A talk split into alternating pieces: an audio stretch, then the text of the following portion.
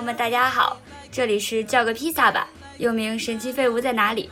我是怎么也记不动的可达鸭，我是自己激自己的鲤鱼王。促成这期节目非常的不容易，我们终于等到妈妈们时间凑齐，然后娃也去上学了，很难凑出这个比较合适的时间，因为通常我们有时间的时间段，他们都要去带娃。对，这也是我跟可达鸭精心策划的责任三部曲的第二部。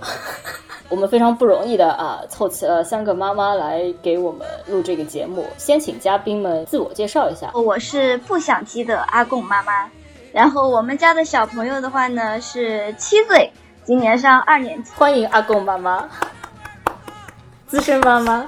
对，接下来皮卡丘老师。大家好，我是鸡娃是日常上香的皮卡丘，我的娃今年是五岁。欢迎小皮老师。欢迎。然后是我们已经来过一次节目的，呃，胖可丁。大家好，我是自己怎么也睡不醒的胖可丁。然后我的娃现在马上就要两岁了。好，欢迎胖可丁。好小。哦，还小还小还小还小。他还是比较欢乐的时候，我觉得。对。你待会儿听了以后就知道，上了上了五岁，上了七岁有多烦。大家。性别呢？宝宝的性别呢？我们家阿贡的话是女生，我们家是哈士奇，我们家也是哈士奇，哈士奇就男生。嗯，为什么男孩子要叫哈士奇？我跟你讲，有有一个段子啊，就是说有很多那种啊育儿博主啊什么的，就是说他小孩教育的很成功的，就是他们就会。就抛一些自己的经验嘛，然后我也听过这个。然后有人就说，就说那些那些女生的，就是养女生的爸妈，然后抛这些就是是养边牧的经验，根本就不适合养哈士奇，就所以。你看人家边牧养的那么好，就以为自己家哈士奇就能养这么好吗？那大家已经听出来了，这个不同的年龄、不同的性别，对妈妈的伤害力是不一样的。说明养孩子和养养宠物还是有共通之处的。如果有个人信号已经开了，正要练的时候，有什么一定要做的和绝对不能做的事情吗？我是胖可丁，我们家小孩最小嘛，就可能就是对刚生小孩这个阶段，我还是比较熟悉的。嗯，如果我把我所有的。好的、差的讲出来，基本上给还没有生下来的朋友来听到，应该都是那种恐婚恐育的故事。你是完全自己带的吗？没有帮忙的吗？呃，因为我先生的家人不在中国，然后所以就是爷爷奶奶那边是完全没有帮忙办法帮忙带。然后我的第一年的时候是我妈妈退休了，那我跟我妈妈带他。然后后来到差不多十个月左右，我就。信心满满的带着娃搬回了自己家里住，我们没有请这种住家的阿姨，就是请钟点工阿姨来帮忙。然后我真的觉得非常累，像这个周末的话，我可能就会礼拜五晚上叫我爸妈把他带回去，我终于可以去约一下以前的朋友去做一些自己的事情。我真的超级期待，就是 在这头两年。几乎很少很少，特别头一年很难适应。就是虽然你生小孩的时候，你肯定是知道，就是在那之前，我一直给我老公打预防针，就是你一要练好体力，二是你得习惯，就是你自己的所谓的 me time 一定会很少。但是我觉得，可能对妈，就是你在怀孕的时候，你已经因为你把你的时间，就是跟他共同相处了那么久，你这个感觉是很深刻。可是。对男生来说，他可能真的就是没有这个感觉，就是刚生完小孩那一段时间，那个夏天吧。然后我觉得我老公真的是很不适应。然后我们还去参加了那种冥想的活动啊，而且还还不能去现场参加，还是那种线上去想说啊，我到底怎么分配我的时间？有多少时间我交给了家庭，家交给了家庭，交给了小孩，交给了太太，多少时间交给了自己？然后。我老公写就是就是让他写，就是自从有小孩之后，他划分的时间，他竟然给了自己百分之二十五的时间。我我当时我快疯了，我想说我的 me time 是 zero，OK，你是可以有自己的时间的，但是为什么你可以大言不惭的觉得你有百分之，就是即使如果我有百分之二十五，我可能写出来的时候，我可能写嗯给自己百分之十五的时间，你怎么 how dare you 写 给自己百分之二十五的时间，你还要上班呢？我感觉大家可以开一个吐槽老公话题。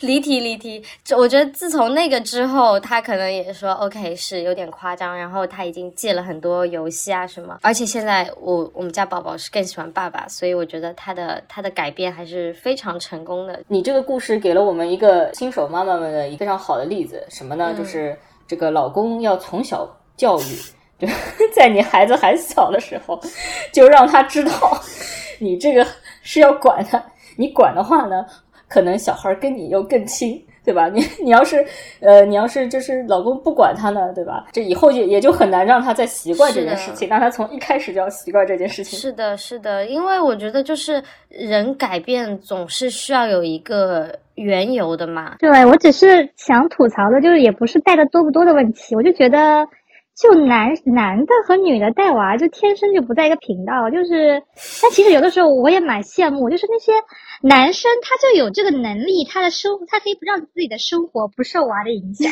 他就有这个能力，但是我觉得妈妈好像就不太行，就是他会。妈妈她会天生的就会妥协自己的一部分去配合娃，但是爸爸就不会，我就是蛮佩服他们的。其实，就比如说他会回家就是继续去看他想看的电视，然后其实上班一天以后，其实我也可以理解，就是爸爸他会想要有一点自己的时间，然后但比如说是妈妈上班一天，然后如果娃他很需要妈妈，然后我觉得可能大部分妈妈她会。他会放下自己想做的事情去陪娃，但是爸爸他就可以 不管娃，就是完全就可以沉浸在自己的世界里。How dare you！我觉得就很神奇。有的时候我也想要这样的能力，但是我自己内心是做不到的，我没有办法做到不管娃的。呃，我的一个前老板，然后他也是工作特别忙，然后他的娃大概他有两个娃，一个大概上小学，一个上幼儿园这样。然后有一天她回到家之后，就是她下班很晚，她交代她老公给娃讲故事，然后检查作业之类的。然后她回到家之后发现，娃确实在听故事，但是她老公用手机放的，她老公就在旁边玩。她就勃然大怒，然后那个那个讲故事的人是好像叫什么什么凯叔吗？然后他就说：“你要是不给娃讲，以后这个凯叔就是娃的爸。我们小孩已经七岁了，但是那会儿我们家小孩呃两岁的时候，有一次我很忙，然后我就让他爸爸带带着娃带了一天，然后结果呢，嗯，我们家爸爸的话呢，给小朋友穿着纸尿裤就带着娃出去玩了，玩了一上午，就没。然后他就认为纸尿裤就是裤子，啊、就没有穿别的裤子是吗？就他没有再穿裤子。对 对对，最近 Netflix 不是新出了那个阿里旺的新的脱口秀嘛？嗯，呃非常名名字也非常机车，就是从唐皇来的，唐皇叫东皇，他那个那一集的名字就叫东旺。然后他就他就说，爸爸可以有他的自己的 shit time。呃，他说他忙起来的时候，曾经有好多时间没有上上大号。然后，但是男人不会，因为他可以早上在小孩需要爸爸，大家都需要用厕所，非常繁忙的时间，拿一个 iPad 在厕所坐半个小时。对，自从我跟我老公听完这一集，我只要一进厕所，我老公就问我，Are you avoid your responsibility？我就这样说，What the fuck？我就是一个正面的例子，我要多带娃，而且是让我老公也多带娃。就我老公是个蛮心软的人，他如果半夜里听到小孩哭，我的话会让他哭一会儿，他因为有时候小孩就稍微哭一哭，他自己就会睡着了，就他就随便叫两声。但是我老公他只要听到他哭，他睡得懵懵懂懂，他手也要伸过去去给他拍拍。被你这么一说，我觉得你老公还蛮好的。生儿子真的很讨厌的一点就是，你知道男生的屎比女生多吗？因为男生的肠子更短一点，还有这种说法，我第一次听到。”冷知识，一天他要大便两到三次，每一次大便你都要去给他用水清洗，然后你知道给小孩洗屁股多麻烦。哎，我觉得小朋友好像小的时候可能都是这样子吧。我们都两岁了，那个我看我们群里的妈妈，有些妈妈都说：“哎呀，我们家女儿三三三天没有大便了，或者五天没有大便。”我想说，我才有那么好的事情，就是 我感觉我如果是人家五天大一次便，那我一天就要干人家十五天的工作量。给小孩就是洗屁股，就这件事情，我跟我老公都非常不喜欢干，但是早晨又没有人帮我们，就是如果我赖床的话，我老公就会把他揪到浴室里面，然后把他衣服全部扒光，然后用用水滋他，然后帮他洗屁股出来，穿好衣服，穿好那个，就是说一个我要求不是很高，这样的话我老公他带，我觉得说哎也挺好的。然后其次是我不太喜欢是什么呢？就是我老公不是玩电脑吗？就是我们家有个大电脑，我老公坐在那边他在玩电脑，然后他旁边再开一个那个。再开一个小的手提电脑，然后小孩就坐在他腿上，他小小孩在看那个手提电脑里面放的歌，他手里还给他吃个零食。就是我一开门，就这两个人突然回过头来，一个小孩坐在一个大人身上，两个人都在玩电脑，然后我就觉得，就这个我。真的觉得有点崩溃，就是我觉得说你带他，你搭搭乐高或者什么，但我老公真的就会觉得说这个很无聊，你知道吗？他觉得说，嗯，有这个时间我不如玩会儿游戏。所以，所以 no wonder 我我的小孩更喜欢爸爸，因为他跟爸爸在一起，就是一个我不太让他看电视，一另外一个零食也不能吃，然后但是他跟他爸爸就可以开溜在一起看电视、玩游戏、吃零食。Daddy made me held my hand. Daddy liked his whiskey with his tea. 越来越大了以后，是不是觉得事情越来越多？还是说他上了幼儿园以后，你就觉得可以轻松一点，因为他去上幼儿园了？我现在回想起来啊，我觉得小朋友没有上幼儿园以前，三岁以前，然后是最幸福的时光，就越来越难。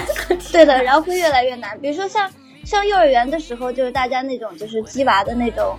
呃，其实就鸡娃就已经开始了，但是到小学的话，基本上就我觉得怎么讲，就会让我是一个越来越不舒服的这样的感觉，什么都不学的这样的一个阶段是最幸福的。小孩子出生我就没有打算要激他的这样的一种感觉，但是的话呢，进了幼儿园以后，周围的都是那样的一个氛围，然后会让你觉得很不舒服。家里的小孩上了幼儿园之后，有没有给他报什么班呢？对，呃，他上幼儿园以后最早报的是乐高。然后，因为我小的时候我是很喜欢动手这样子的，然后比如说玩的玩具都是那种拧螺丝的呀，然后这种就跟乐高很接近的那种东西，所以我就主观认为他会很喜欢。然后带他去上乐高班的时候，刚开始去了就是坐在那里，比如说三个小时、四个小时都不愿意走，然后我就给他报了呀。报了以后，然后我发现乐高的话呢，其实嗯，怎么讲呢？给我的感觉就像是一个。熟练工种就是老师让你干什么你就干什么，然后其实我觉得对思维的这样的训练也没有什么作用，然后所以后来小朋友他上的也是越来越不愿意。然后第二个觉得是芭蕾，呃，我们家小朋友他是属于那种活泼好动的，嗯，然后但是就是去上上舞蹈课的话呢，老师他们可能是希望小孩子很乖，然后我们家的小朋友就会不停的找旁边的。小朋友聊天讲话，然后这样子，然后就会让老师觉得很恼火，然后，然后所以上了一段时间以后，然后也觉得好像那个生态不太适合他，然后我们也推了。我想了解一下，现在就是小朋友中最热门的这种技能或者才艺的兴趣班是什么呀？呃，我说一下我的感受啊，然后比如说，就是我开了一个工作室，主要是教小朋友画画。去年不是双减嘛？然后双减以后的话，然后我这边画画的孩子一下变得多了好多。双减之前最热门的可能还是语数外。小小皮老师呢？小皮老师，你已经是鸡娃是日常上三了。你你给小孩报什么班？我这我因为跟小皮老师很熟啊，所以我听到他还给孩子报班的时候，我第一个是感到非常的惊讶。会惊讶？因为我说你这么抠门的人，怎么也会给小孩报班？我觉得家长有可能会对自己抠门，但是对小孩呃报班这件事情的话，是绝对不会手软的。任何家长，我我认识的家长都是这样子。对的，没错。我觉得小皮老师他给他儿子报兴趣班就非常有趣，不是说上了这个东西比较特别，而是他的这种心态都非常有趣。小孩子不是都很喜欢画画吗？你也没有给他报画画班吗？然后你跟我说，因为他画的实在不好看。就就是就是，对，而且我儿子画画手工什么的，我觉得都不太就不是很突出，就他们。很多妈妈就是会就把自己的小孩的作品啊什么裱起来呀，或者发朋友圈啊，或者挂在墙上，完全不想，我就只想扔掉，好吧。然后就有一次他们幼儿园发了一个，就是做了一个小手工，就是在一个木头上涂什么东西颜色，然后我就觉得，我当时就给那个给那个鲤鱼王发那个照片，我说这个东西我觉得可以挂在家里辟邪，好吧。就完全就没有这种欣赏的态度，就对，这个就只想扔掉。对，所以他就报了讲讲故事班，因为他说他儿子只有嘴皮子比较利索。对，当时是这么想的，然后就当时确实也是，就年纪小的时候，确实选择面不是很大。就是在小班的时候，就幼儿园小班的时候，就是讲故事班是可以报的，然后其他很多班就还太小了，报不了。对，也不上儿，就其实是为啥呢？其实我儿子当时他还是想上这个故事班，但是因为我后来又给他报了一个就是打鼓的班，现在他在学乐器，就学打鼓。打鼓的话，他的时间只在礼拜天的礼拜天上午可以上，然后然后呢，他讲故事班本来是礼拜六上午，然后我就觉得是我自己受不了要早起，我就不想让他上。天呐，我礼拜一到礼拜五都已经要早起送他上幼儿园，然后我礼拜天还要早起送他打鼓，我礼拜六怎么又得让我睡个懒觉，好不好？然后我就不让他上。所以说啊，就是兴趣班的创办应该把时间安排到一个父母愿意送孩子出门对呀，我觉得怎么说，这个人生也是要有点缓冲吧，就作为家长也吃不也吃不消。然后我选择一个打鼓班，是因为我知道我们家附近有一个打鼓班，它是那种周末上一次课，然后呢，你周中还可以去送他去上一次练习课，就相当于他们给你的，当时他们给你的承诺就是啊，家长在家里就不用管了，你们就送过来让他练一下，然后就可以了。然后我就这是我要的，然后我就让他报了。小皮老师会给他儿子报班，完全起源于一个陀螺，一个路边摊的两块钱的陀螺。呃，应该说是我儿子的一个很大的爱好，就是那种瞎玩的爱好，就是他喜欢玩陀螺，就是收集各种陀螺。因为你知道，你了解了小孩子的玩具世界以后，你会发现这也是一个很大的世界，就好像就好像女生有那种美妆世界，有很多系列，然后他要收集。比如说他喜欢陀螺，然后你就会。了解之后，就会你就会走进这个陀螺的大门之后，你就会发现这里面的商品也是有很多，有各种系列，然后，然后，然后它还有各种组装，然后如果你要去就是玩的很深的话，它就是要买各种配件，然后就收集各种系列，就是一条很深的路。反正我儿子现在他就喜欢这个，然后所他走上这条道路的一个契机就是我看到一个很便宜的两块钱的木陀螺，给他买了玩。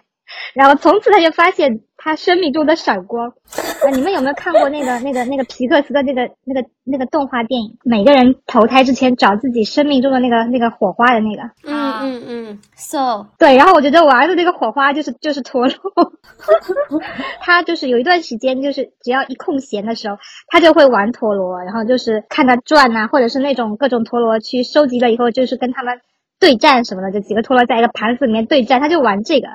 然后我就看得我很火大，是吧？我觉得他这辈子的这个时间难道就要在这个玩陀螺中度过了吗？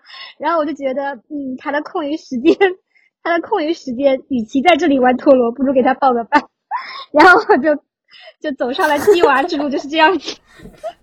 我们家的小朋友，他是出门的话摘一堆叶子、果子，然后每天一大包，然后放在我的包包里，然后我的。我的包包，我的口袋里面全都是它的这些叶子、果子，然后没到家以前是不能扔的，然后到了家以后，然后放在那里坏掉了，然后再把它扔掉。那你小孩比较省钱，我感觉你可以培养一下植物学什么。对他很喜欢动物和植物，感觉这个还能看到什么一个一个上上进的路线，那感觉玩陀螺我就完全看不到什么。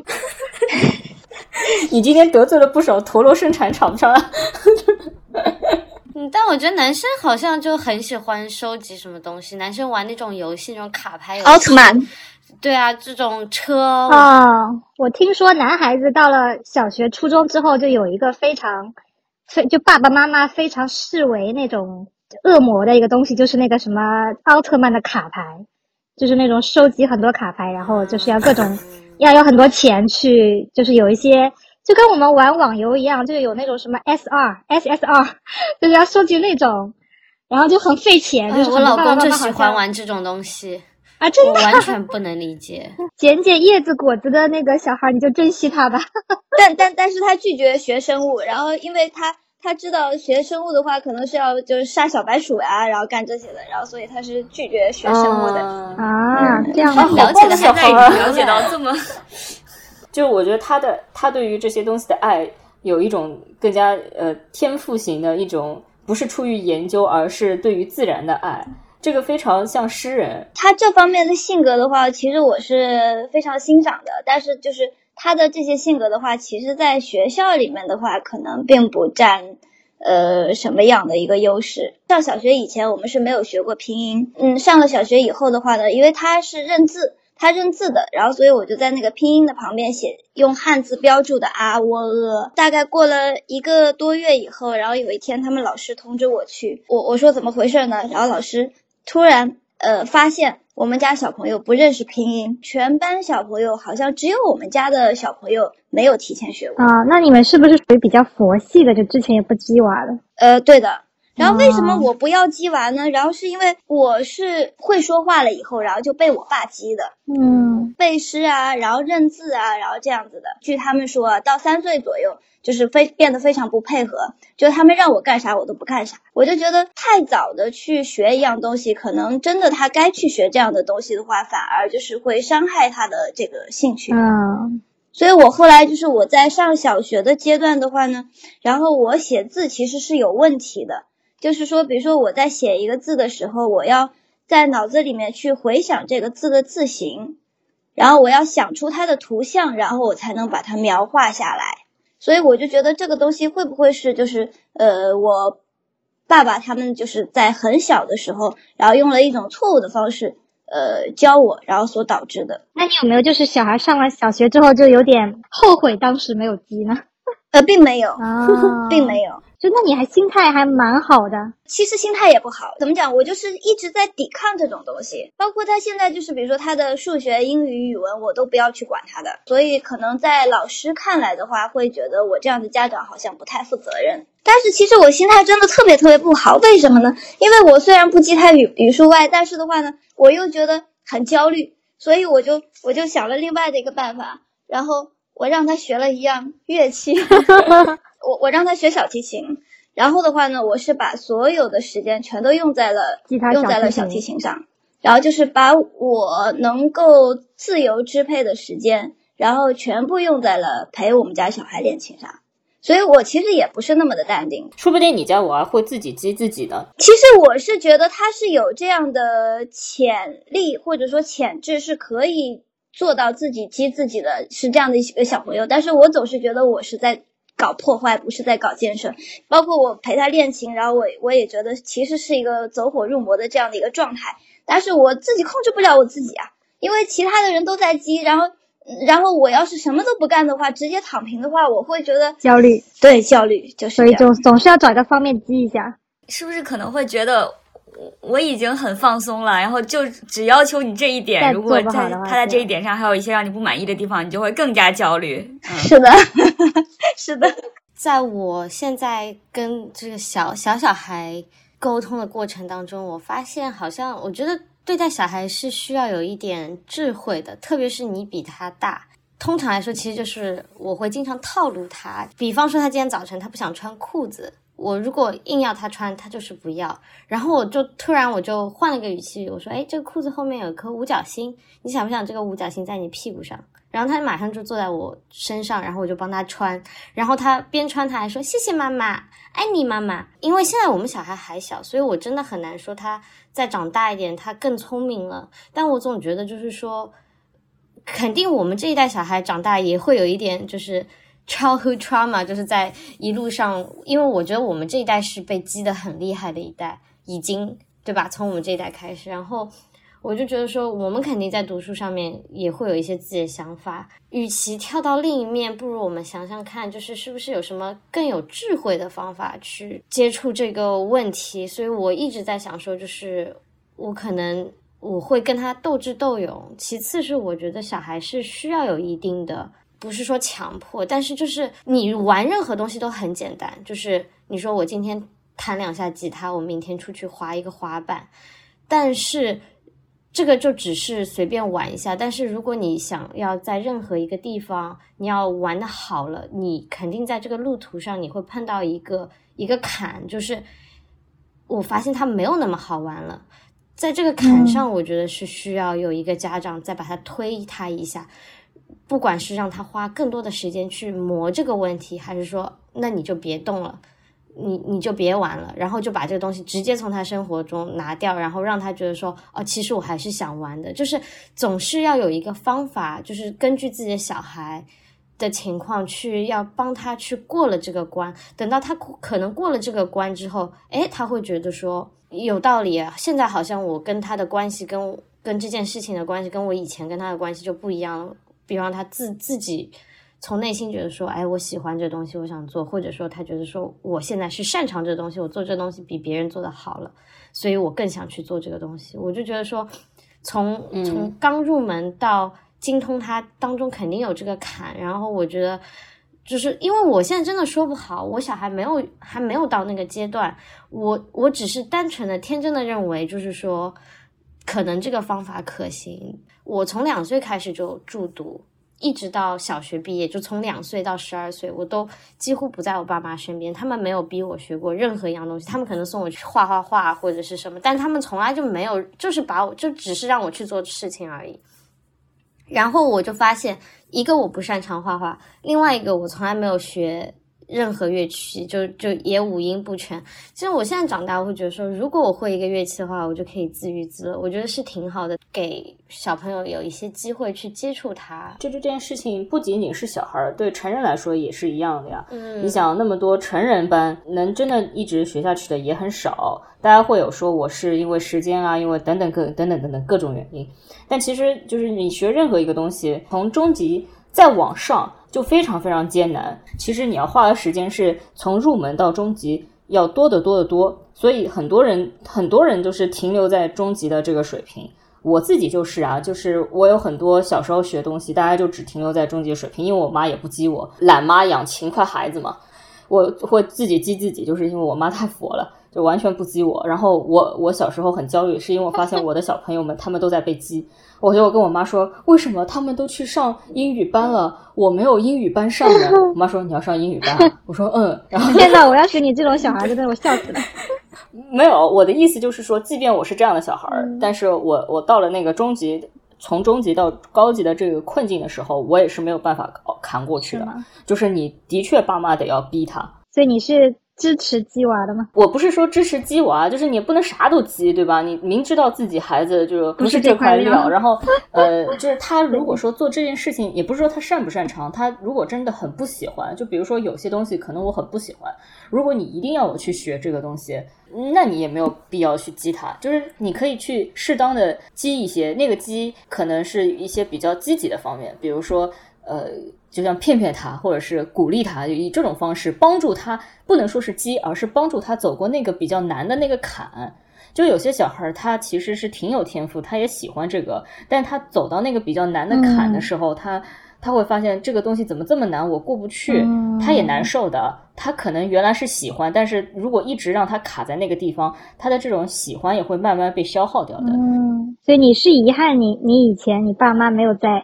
这种时刻再推你一把吗？我觉得如果放到那个时候，他们也没有办法推我一把，就是他也不知道呃怎么办法，而且而且那个时候是，我觉得不仅仅是是他们推不推的问题，我觉得那个时候最主要的一个问题是教育理念的不不对不对劲。就比如说我学音乐，但是我到那个坎我过不，我现在自己可能会比较快的可以过去一一个个小坎，但是我当时过不去的一个原因就是。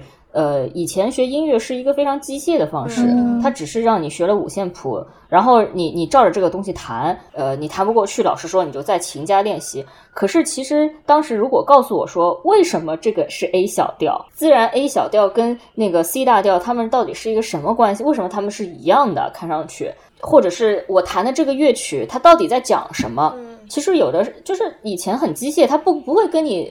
分析这个乐曲，它到底是在讲什么？有一些其实小孩儿可能知道了以后，他会很愿意去弹嘛。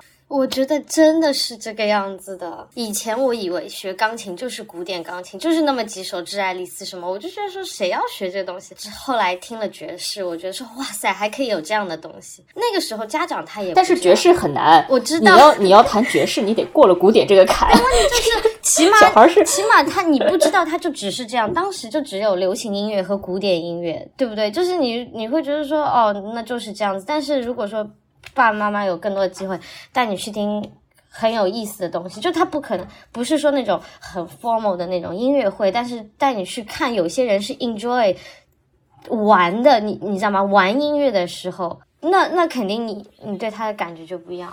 我觉得这个是没有办法，这个也不能怪他，这个是一个时代，毕竟我们就是开放的玩。对，嗯，比如说，就同样是做体育活动，就我以前非常不喜欢瑜伽，嗯，因为我觉得这个东西是对我的 insulting，你是在羞辱我吗？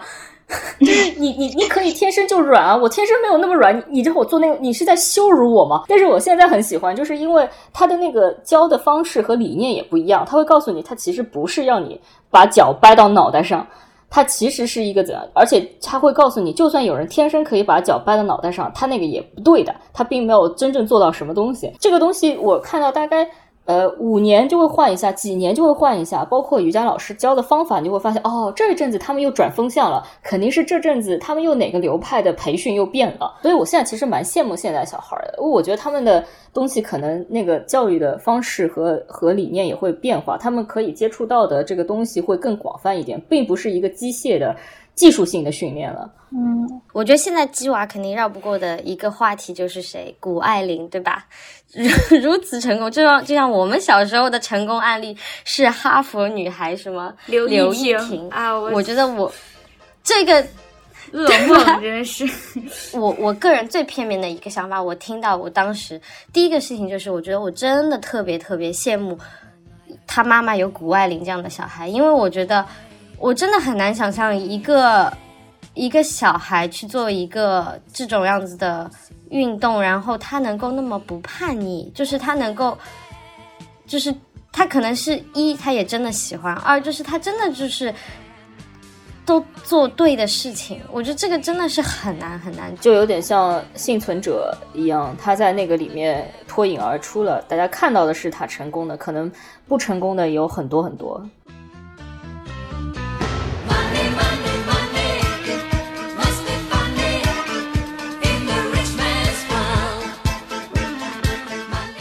家有没有加一些妈妈群，或者是你周围的这个社交的，就是妈妈的社交群？就妈妈之间的社交是什么样子的？就有的时候可能你自己不想积，但是因为周围的社交群的人都在让你去积，或者他们都在积，然后啊是的没错没错我非常焦虑。就有很长一段时间呢，我我的鸡娃的一些节奏是是被朋友圈的妈妈带出来的，就是会发现，哎，这个他今天发了他女儿在，他女儿已经在什么，已经在做十以内加减法了，然后我就，那我们是不是也要做一做？然后是，然后是啊。他儿子已经在学这个东西了，然后我们是不是也考虑学学？就很多时候确实会会被这个节奏带出来的，是的。我觉得你还是比较焦虑的，因为你小孩不是还没有上小学嘛，但是你已经跟群里的妈妈群里的其他人在讨论这个初中的事情了。你有个同事平时觉得他只是一个普通的爸啊，爸，对的，对的，自从知道他的小孩是进了三公以后，你就觉得他是一个浑身呃散发出了光芒。对他 本来只是我们办公室里一个默默无闻的中年男子，然后我觉得也没有什么特色。但是有一天我知道了他的儿子进入了三公，然后我觉得顿时我就觉得他他的一举一动都充满了智慧。什么叫三公啊？阿公妈妈知道不晓得不晓得。你看人家上小学都不知道，你先解释一下什么是三公我。来解释吧，就我感觉这这个群里的妈妈其实其实是比较佛系的，就其实就是在在呃我遇到的更多的妈妈里面，我其实是属于比较不算很鸡的，你知道吧？但是跟跟这里的两位妈妈相比，我觉得我已经算比较急了，就大家都好。主要是我家小我觉得小孩还小，我说的话不算数。对对对，但是三公是什么？我很好奇。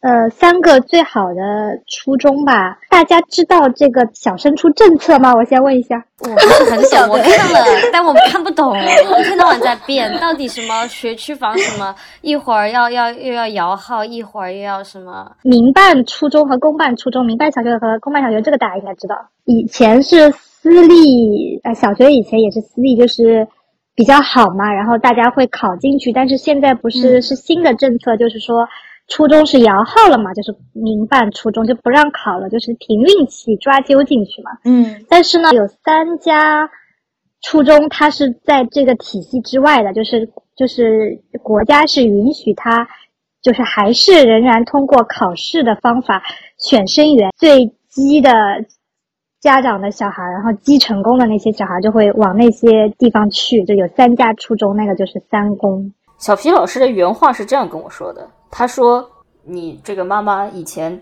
以前的上什么重点大学不重要，以前的文凭都不重要，只要你的孩子能进三公，你就是妈妈群里的女王，KOL。对对，就是我，然后他说，他们群里的 KOL 就是一个孩子上了三公的妈妈。对，但这个其实，因为我们小孩小，所以他这个不是我主要的参与的一个群，就是我恰巧进入了一个同事的群，然后那里面的同事是正好有些小孩是要读那个初中，在读小学阶段吧，然后我就看到他们就就对一个对一个人，就对一个其中的一个妈妈就非常的就说话的语气充满了尊敬和尊重，然后就什么事情都是以一种请教他的态度在，然后就很好奇，说这个妈妈到底是，然后然后我就去打听了一下，然后原来是这个妈妈的小孩就是就是那个三公之一，然后他小学也是一个很好的小学，我就明显感觉到他在群里面就是一个 KOL 的地位，就是那种就不一样，就感觉大家对他就很尊重，然后就觉得他说什么都很有道理，就是那种感觉。所以我觉得这个家长在群里的地位就是就是这样来的，我觉得。就你们见过的最极端的鸡娃的家长能到什么程度？他们可能在一岁半的时候，小孩就已经会讲话，然后他会给他看卡片，然后看卡片他就讲，然后那个小孩好夸张，他可以说宝马、奥迪。那个时候我们家的宝宝 barely says daddy and mommy，就是 当时对我的冲击是真的很大。我想说什么？他竟然都已经能认车标了，虽然我觉得认车标没有任何。用处，但是还是那个，但是后来马上心态就调整过来，就是有些小孩开口晚，有些小孩开口早，比较激的应该是就是家就是妈妈是全职的那种。我有我有一认识一个就是那个妈妈她是全职，然后她小孩真的很厉害，就是她小孩现在跟我小孩一样大，然后就我觉得我的小孩跟他的小孩比起来，我我家小孩就是个废物。就他他之前发了一个视频，然后就是他小孩上那个英语课，然后他小孩竟然已经在跟老外用那个。外语交流是用过去时，然后加从句的交流方法，你知道吗？我就惊呆了。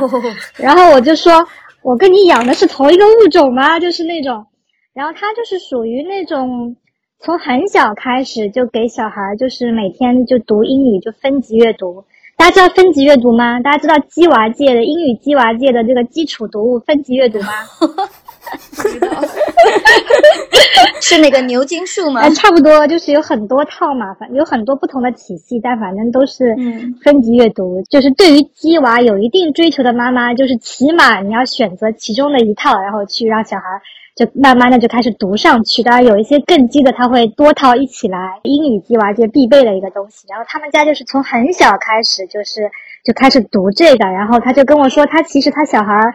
呃，也不太懂那个过去时到底是什么意思，但是因为他，呃，一直小时候就是一直跟他去读这些重复，然后就是那种听啊什么什么，然后去接触，所以他就会，呃，自然而然说话的时候他就会带上这个东西，所以我就觉得他就是，就是真的是从小孩很小的时候就开始，就是每天那种细水长流的就开始对他进行那个，然后确实我觉得他小孩至少。从他的那个社交的社交媒体上表现出来的那个样子是很厉害的。当然，我没有接触过他本人，也不知道确实是是怎么样。但是至少从他就是展现出来的，我觉得他小孩真的是很厉害。就是我就觉得他是一个非常成功的一个鸡娃的妈妈，就是他小孩是德，就是我觉得是德智体美劳全面发展的那种。那你那你觉得有压力吗？你要你要去给你儿子学这个吗？你你现在还你他现在学英语，我已经怎么说呢？我已经，我已经从另外一个角度 让自己那个了。我觉得，嗯，就是他那个小孩，他妈妈本身同济的，然后他爸爸是是当时是哪一个省的理科状元啊？嗯，就是那种高考很激烈的竞争很激烈的一个地方的，就是当时的理科状元。然后我觉得，哎，这个大概就是基因的问题吧，这个没有办法强求。有的时候家长只能就从那种方面，要不然你会觉得自己的小孩怎么那么。感觉跟他不是一个物种，但是有的时候你就想想，好像家长本身也不是一个物种，然后这样就就就就看开了，看开了。阿空妈妈，我是亲身有体会，因为我去他画室里面玩儿，然后我就听到来接小孩的妈妈特别特别急，拉了他大概说了半个小时，这 这个鸡的话题。对，然后那个妈妈的话呢，然后她是对她是比较急，然后成功的把她的小孩然后寄进了我们这个片区还不错的一个初中，然后她看我是一点动静都没有，所以就很好心的给我推荐他们用过的老师。然后比如说什么奥数啊，然后英语啊，然后这些的。然后我感觉那个小朋友的话呢，其实他应该是比较适合读文科的。然后但是他的爸爸和妈妈的话都是希望他读理科。那大家现在就是那个别人鸡也鸡了，自己佛也佛了，小孩儿到底对家长对小孩儿到底有个什么样的期望？如果说是我的话，我觉得，嗯，这个这个事情，因为我们现在小孩还很小嘛，我真的期望就是他能开开心心。我希望他有一个很丰富的人生吧。就是我真的觉得未来读书好不是什么事情，但我觉得从我现在个人经验觉得，我觉得一个人要有意思很重要，就是很有趣的人，其实是不管他学历怎么样，他其实会挺吸引周围的人。接近他，所以我希望我小孩以后能做一个有趣的人，能有很多神奇的经历。当然是在安全的 前提下去经历很多一些疯狂的事情，然后变成了他人生的一部分。我感觉我还是比较务实一点的，我还是希望小孩儿就是从国内的这个体制内的这个角度来讲的话，我还是就我目前还是希望，我不知道会不会随着以后的，因为人家都说随着小孩的那个。呃，就是越往上读到小学、初中，对他的期望会越低。我目前还是希望他能够就是大学会至少能进入一个二幺幺吧，二幺幺九八五。另外的话，就是在兴趣方面，就是他有一个自己能够就是真心喜欢的，能够一直持续下去，就在他以后不开心的时候，能够去缓解他的一个心情的一个东西。有这个说法，就是在。小孩小幼儿园的时候就希望他能进 清华北大，然后到小学低年级就觉得是二幺幺九八五，然后到了小学高年级就觉得呃普通大学就好了，这种 都有这个段子。那那你现在应该是希望他进清华北大？我倒没有，我没有这个我自己都没有进 清华北大，我不觉得，我内心觉得我小孩是达不到我的学术程度。呃，那你就是放低一档，你是九八五，所以希望小孩儿能进二幺幺就行。对我真心觉得，因为我对这个跟人性格也有关系。我觉得我儿子的性格是达不到像我这样，我也是那种从小会自激的人，但我觉得他好像没有我这么，所以我觉得还是不要对他有这么高期望 比较好。虽然可能这个期望已经也不低吧。希望能为你带来惊喜。我对小朋友的期待的话呢，就是希望她女孩子嘛，然后能够享受生活，然后再有的话就是独立思考。嗯，都很难。呃，我是说这个，我是说这两个事情对人来说都很难。但我觉得对个体来说，他可能可以完成个百分之多少？我觉得他家孩子独立思考是可以的。呃，祝大家的孩子都有一个呃，就是美好的前程，谢谢，美好的人生。是的，的好的。